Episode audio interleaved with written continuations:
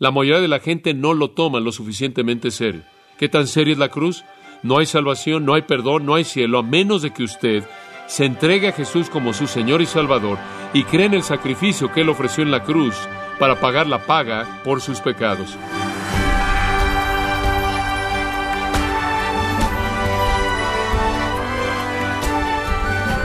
Le damos la bienvenida, gracias a vosotros, con el pastor John MacArthur. La descripción de la crucifixión de Cristo en el Evangelio de Lucas es tan detallada que lleva al lector a ser un testigo del hecho. Pero debido a que usted no estuvo ahí, ¿cuál es la información provista por los testigos de la crucifixión que son detalles que usted necesita conocer? O John MacArthur, en la voz del pastor Luis Contreras, revive para nosotros los eventos de la crucifixión de Cristo, mostrándonos parte de la historia que no sabemos. En la serie la crónica de la crucifixión, en gracia a vosotros. Abra su Biblia, si es tan amable, en Lucas capítulo 23. Lucas capítulo 23. Creo que tengo que explicar algo acerca del título del mensaje. El título La comedia en el Calvario es una idea que nos causa shock, es una noción irreverente. De hecho, superficialmente, es cruel y podría también ser considerado blasfemo el pensar en el Calvario como una comedia. Y ciertamente, cuando usted piensa en el Calvario, piensa en sus horrores, sus crueldades, sus agonías. Usted no piensa en ella como una comedia, ni debería pensarlo así. Yo no pienso en ella como una comedia, pero la gente que participó en ella cuando sucedió lo convirtió en una comedia. Para ellos, el Calvario fue una broma. La definición de diccionario clásica de una comedia es un acontecimiento burlón, que es una farsa. Eso es Webster. Si quiere usted un sinónimo para esa definición de comedia, podría ser sátira, farsa, o quizás simplemente lo pueda llamar una burla, una broma, una broma más bien extendida. Y desde el punto de vista de los que crucificaron a Jesús, el todo del acontecimiento, el acontecimiento como un todo, había sido torcido en una burla pervertida y extendida. Verdaderamente lo fue desde su punto de vista, una comedia, y Jesús era el objeto de la burla, de la broma. ¿Cuál fue la broma? Este es el rey de los judíos. Algo que les causaba risa a ellos. Ahora recuerde, Jesús ya había sido despojado de su libertad cuando él fue arrestado, despojado de sus derechos cuando él fue condenado injustamente, despojado de sus amigos cuando todos lo dejaron, despojado de su ministerio, él había sido despojado de su ropa hasta el punto de quedarse en ropa interior, pero eso no fue suficiente. Estaban a punto de despojarlo de su vida, pero en el proceso querían asegurarse de que lo despojaran de su honor y cualquier respeto que todavía quizás él poseyera. Y entonces la ejecución de Jesús está diseñada para ser una gran broma, una sátira cómica. ¿Es este un rey? Lucas dice muy pocas palabras acerca de la crucifixión, muy pocas, pero dice muchas palabras acerca de la actitud de la gente que estuvo ahí. Burla, menosprecio, desprecio, sarcasmo, todo en contra del rey de los judíos de quien se reían. Ahora, obviamente, desde el punto de vista de Dios, lo que los que lo crucificaron pensaron era tan ridículo, tan irónico y chistoso que era totalmente serio. Los judíos se unieron al juego de la comedia con Jesús como el objetivo de su sarcasmo y ridículo, quizás para apaciguar su culpabilidad, y claro que los soldados romanos se unieron al juego de comedia con Jesús como su objetivo, quizás para aliviar su aburrimiento, pero Lucas nos describe la comedia en el Calvario. ¿Qué tan mal puede estar la gente? ¿Qué tan lejos pueden llegar a estar de la realidad? Escuchemos lo que Lucas escribe, comenzando en el versículo 33 de Lucas 23. Y cuando llegaron al lugar llamado de la calavera, le crucificaron allí, y a los malhechores, uno a la derecha y otro a la izquierda. Y Jesús decía, Padre, perdónalos porque no saben lo que hacen. Y repartieron entre sí sus vestidos, echando suertes. Y el pueblo estaba mirando, y aun los gobernantes se burlaban de él, diciendo, a otros salvó, sálvese a sí mismo si este es el Cristo, el escogido de Dios? Los soldados también le escarnecían, acercándose y presentándole vinagre y diciendo, Si tú eres el rey de los judíos, sálvate a ti mismo. Había también sobre él un título, escrito con letras griegas, latinas y hebreas, Este es el rey de los judíos. Y uno de los malhechores que estaban colgados le injuriaba, diciendo, Si tú eres el Cristo, Sálvate a ti mismo y a nosotros. Hay tres acciones verbales descritas aquí, menospreciar, burlar y abuso, y definen la actitud de la multitud, tanto de los judíos como de los romanos, todos ellos burlándose de Jesús. Hay tres afirmaciones que refuerzan la intención de esas tres acciones, tres afirmaciones irónicas de burla, de sarcasmo, de menosprecio. Él salvó a otros. No puede salvarse a sí mismo. Debido a que eres el Hijo de Dios, sálvate a ti mismo y a nosotros. Tú eres el Cristo. ¿No es cierto? Sálvate a ti mismo y a nosotros. Todas con la intención de ser sarcásticas en contra de su declaración de risa que fue colocada sobre su cabeza. Este es el Rey de los judíos. De hecho, fue más que tan solo sus burlas lo que hace de esto una comedia. Habían preparado esta comedia con mucho cuidado. Habían coronado a Jesús como un rey es coronado sobre su pueblo, sobre el pueblo, nada más que en una cruz. Habían colocado en su cabeza una corona, no una corona de oro, sino una corona de espinos que se habían metido en su frente, causando que la sangre cayera por su rostro. Y después está su comedia diabólica en la que habían crucificado a un ladrón a su derecha y otro a la izquierda. Esto es para desfilar a un rey que tiene a su derecha y a su izquierda a sus dos asistentes principales, la segunda y tercera persona más honorable en la corte. Y entonces colocan a dos criminales, uno a cada lado de este rey como si fueran sus asistentes más respetados. Y después le ofrecen vino real de burla, como si estuvieran cumpliendo con su deber de servir la necesidad del monarca.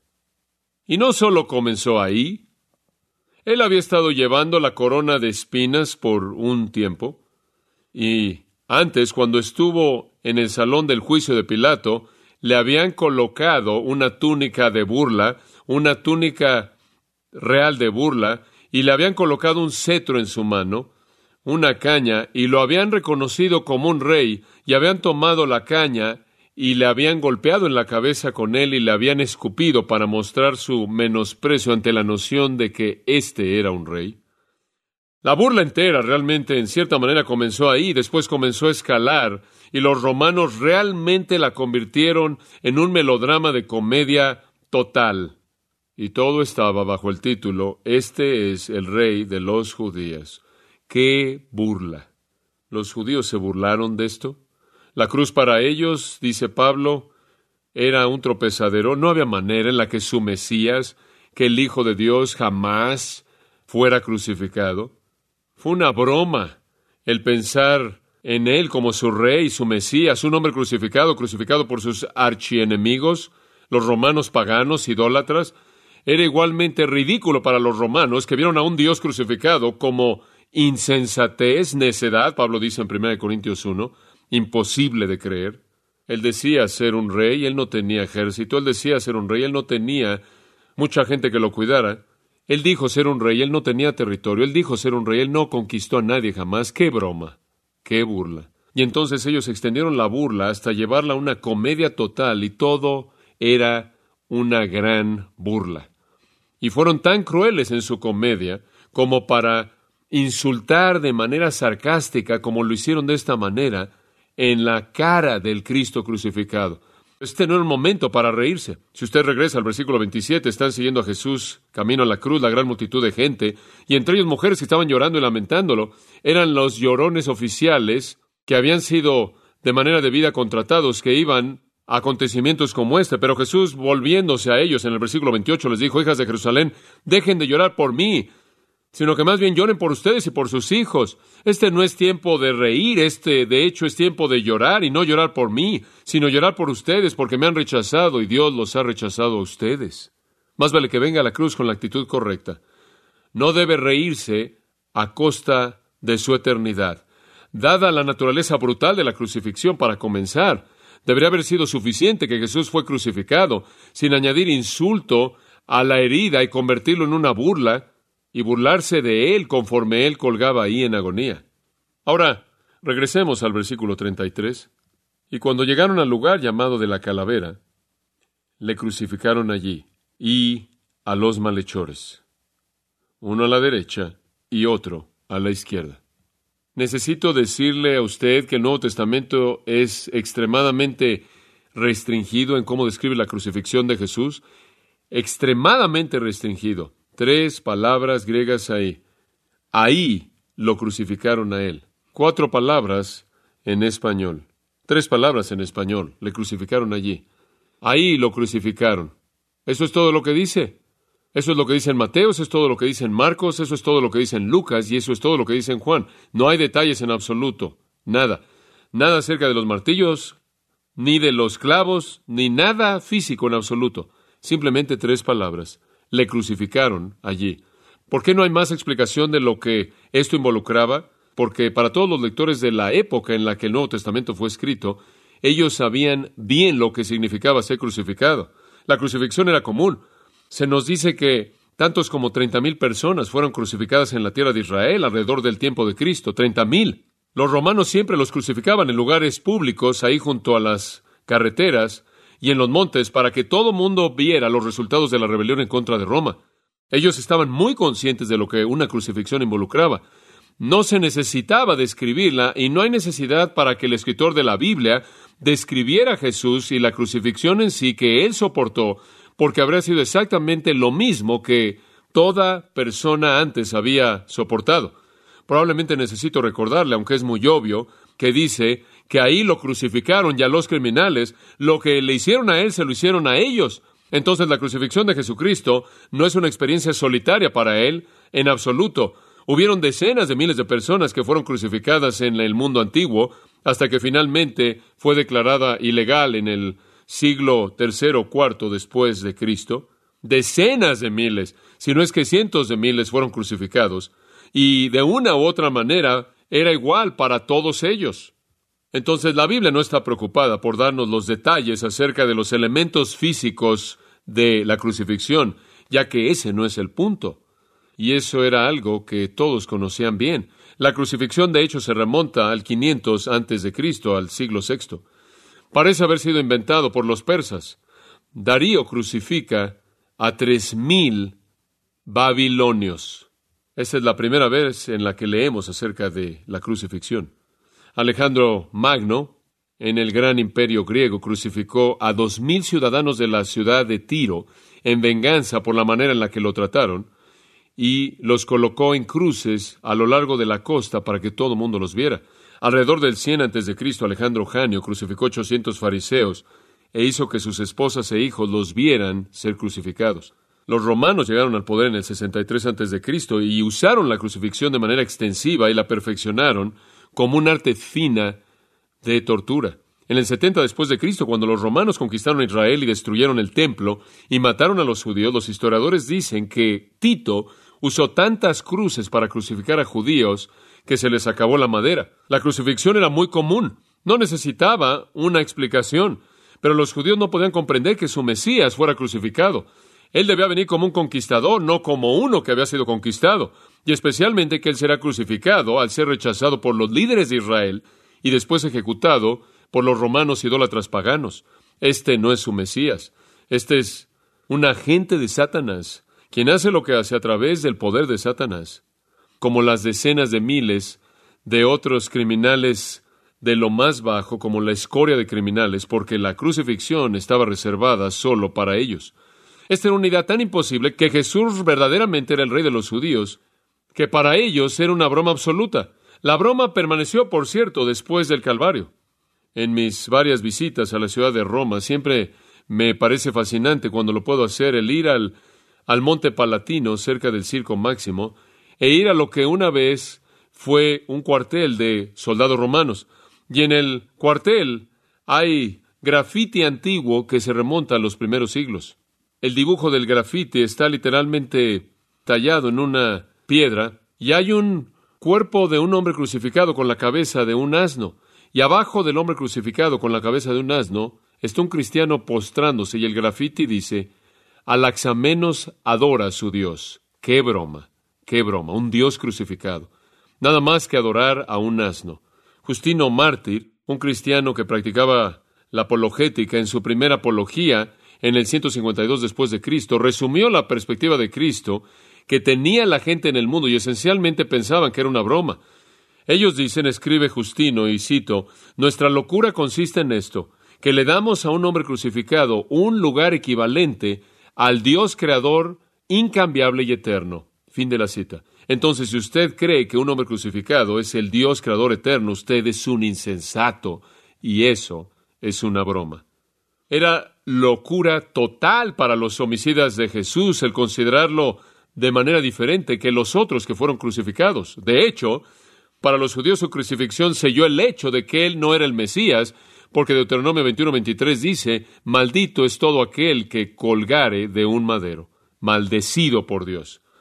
Por lo tanto, cualquier persona que fuera crucificada era tratada con menosprecio, era tratada con desprecio, estaba reservada para los peores de los más bajos, los parias sociales, los que habían sido rechazados, y entonces cuando llegaron a la cruz, de manera típica, llegaban a la cruz con burla, y la idea de que Jesús decía ser el rey ungido de Dios y el Mesías era objeto de tanta risa, tanta risa, tan absurdo y tan ridículo, que pudieron convertir todo esto en un melodrama de comedia. Para ellos, un hombre como Jesús, diciendo ser un rey, solo demostraba que él pertenecía a un asilo para los locos. No obstante, él era rey, y una persona lo reconoció.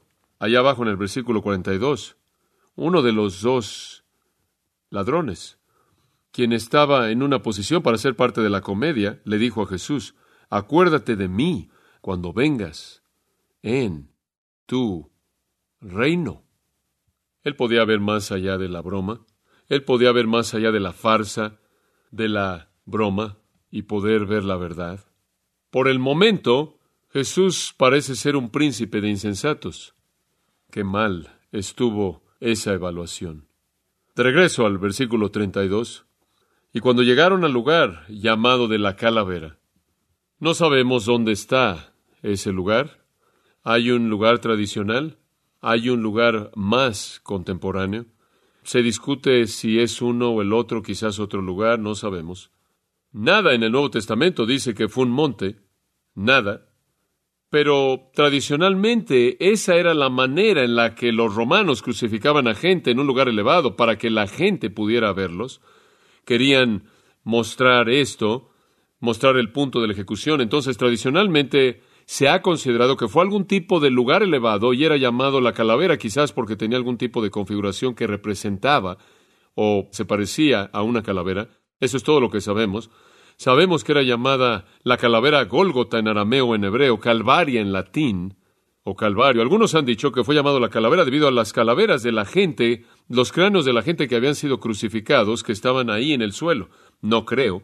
No creo que los judíos habrían querido un lugar donde hubiera cráneos por todos lados, pero es interesante que su nombre está asociado con la realidad terrible de lo que sucedía ahí, muerte. Le crucificaron allí. Esa es la misma frase en los cuatro evangelios, muy restringida. Le significa los soldados romanos. Puede verlo en Marcos 15, versículos 16 al 24. Fueron los soldados romanos quienes de hecho crucificaron a Jesús.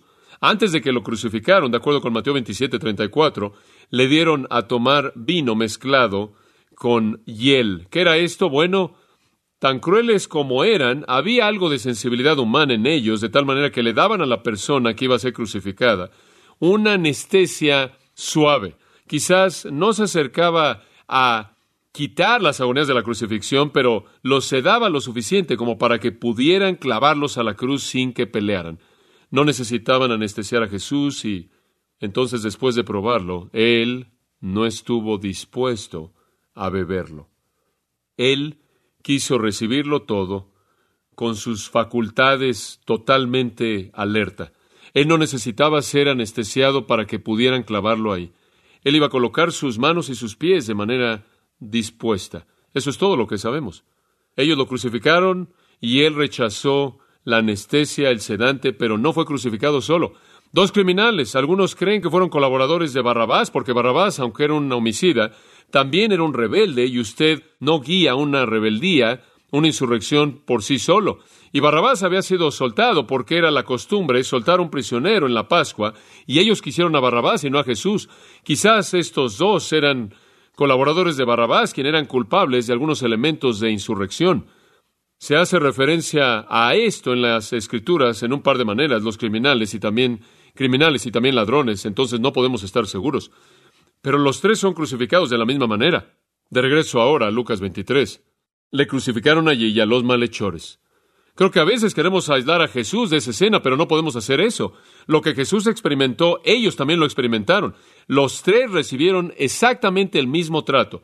Los tres son crucificados de la misma manera exacta como miles de otros antes de ellos y después de ellos lo serían. Y sé que cuando usted lee lo crucificaron, le gustaría conocer más y tiene un derecho de saber más, entendieron cuando ellos leyeron esto en su original, porque ellos estaban experimentando la realidad de la crucifixión hasta el siglo IV después de Cristo. Entonces, quizás algo de un resumen simplemente para que entienda lo que estaba pasando, pero quiero que mantenga en mente que esto está siendo aplicado a tres personas, no uno, y lo había sido a miles y miles de otros antes y lo sería también a muchos después. A lo largo de los años se ha hecho mucho estudio acerca de esto.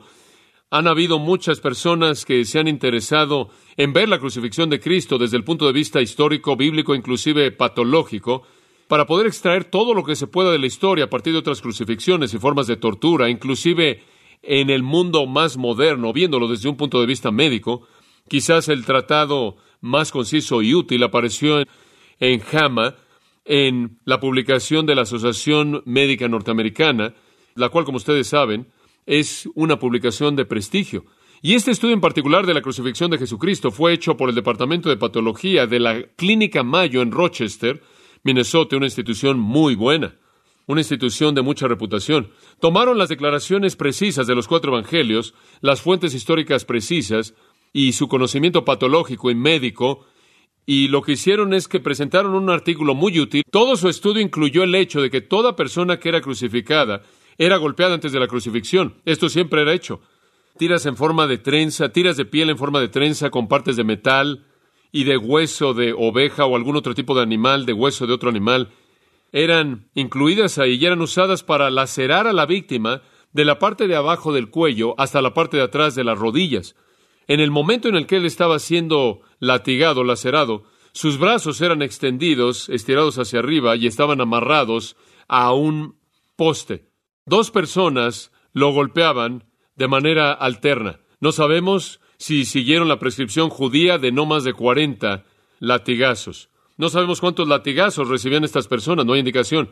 Pero lo que sucedía era que el hueso y el metal rasgaba la carne y causaban contusiones profundas, laceraciones, y también afectaban los tejidos subcutáneos, llegando hasta los músculos, y lo que producía era dolor, pérdida de sangre y un shock en el sistema circulatorio. Los tres recibieron esto. Quizás Jesús tuvo algunas agonías que se incrementaron, porque se dice de Jesús que cuando lo llevaron de regreso a la sala del juicio después de esto, le colocaron una túnica. Habría sido una túnica antigua, con la tela endurecida, hecha de lana, que no habría hecho nada más que agitar e irritar sus heridas abiertas. Y después le metieron una corona de espinas en su cabeza, le golpearon en la cabeza con una caña y le escupieron y en algún punto le quitaron otra vez la túnica, lo cual de nuevo habría afectado y habría abierto las heridas. Habría habido dolor intenso, pérdida de sangre, hematidrosis, haciendo que la piel fuera hipersensible. Y añadiendo esto la falta de sueño, la falta de alimento, la falta de agua, y después de todo vino la crucifixión para los tres de ellos. Los romanos no la inventaron, pero, hombre, la perfeccionaron. Fue una muerte baja con una agonía máxima.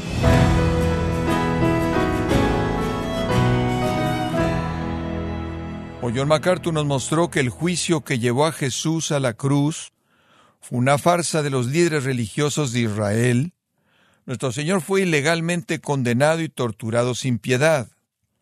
Esto es parte de la serie La Crónica de la Crucifixión, aquí en Gracia a vosotros. Estimado oyente, le invito a leer el libro El asesinato de Jesús, en donde John MacArthur nos muestra que la crucifixión de Cristo fue una conspiración sin precedente, marcada por la injusticia e impiedad de los líderes políticos y religiosos de Israel. Puede adquirirlo en gracia.org o en su librería cristiana más cercana. Y le recuerdo que puede descargar todos los sermones de esta serie La Crónica de la Crucifixión, así como todos aquellos que he escuchado en días, semanas o meses anteriores, animándole a leer artículos relevantes en nuestra sección de blogs, ambos en gracia.org. Si tiene alguna pregunta o desea conocer más de nuestro ministerio, como son todos los libros del pastor John MacArthur en español o los sermones en CD que también usted puede adquirir, escríbanos y por favor mencione la estación de radio por medio de la cual usted nos escucha en gracia a vosotros. Es importante conocer no solo el país y ciudad de donde usted nos escucha, sino también la radio. Para quienes contactan nuestro ministerio por primera vez, pueden solicitar una copia del mensaje de promoción sin costo alguno, un mensaje por oyente únicamente. Si usted vive en los Estados Unidos o Puerto Rico, escríbanos a Gracia Vosotros, P.O. Box 4000, Panorama City, California 91412 o puede escribirnos a través del siguiente correo electrónico radio arroba gracia punto org. Le damos las gracias por su tiempo y sintonía en nombre del pastor John MacArthur y del personal y le comento que estamos orando para que Dios continúe extendiendo su gracia en usted mientras nos acompañe en la próxima edición para continuar desatando la verdad de Dios un versículo a la vez, aquí en Gracia a Vosotros.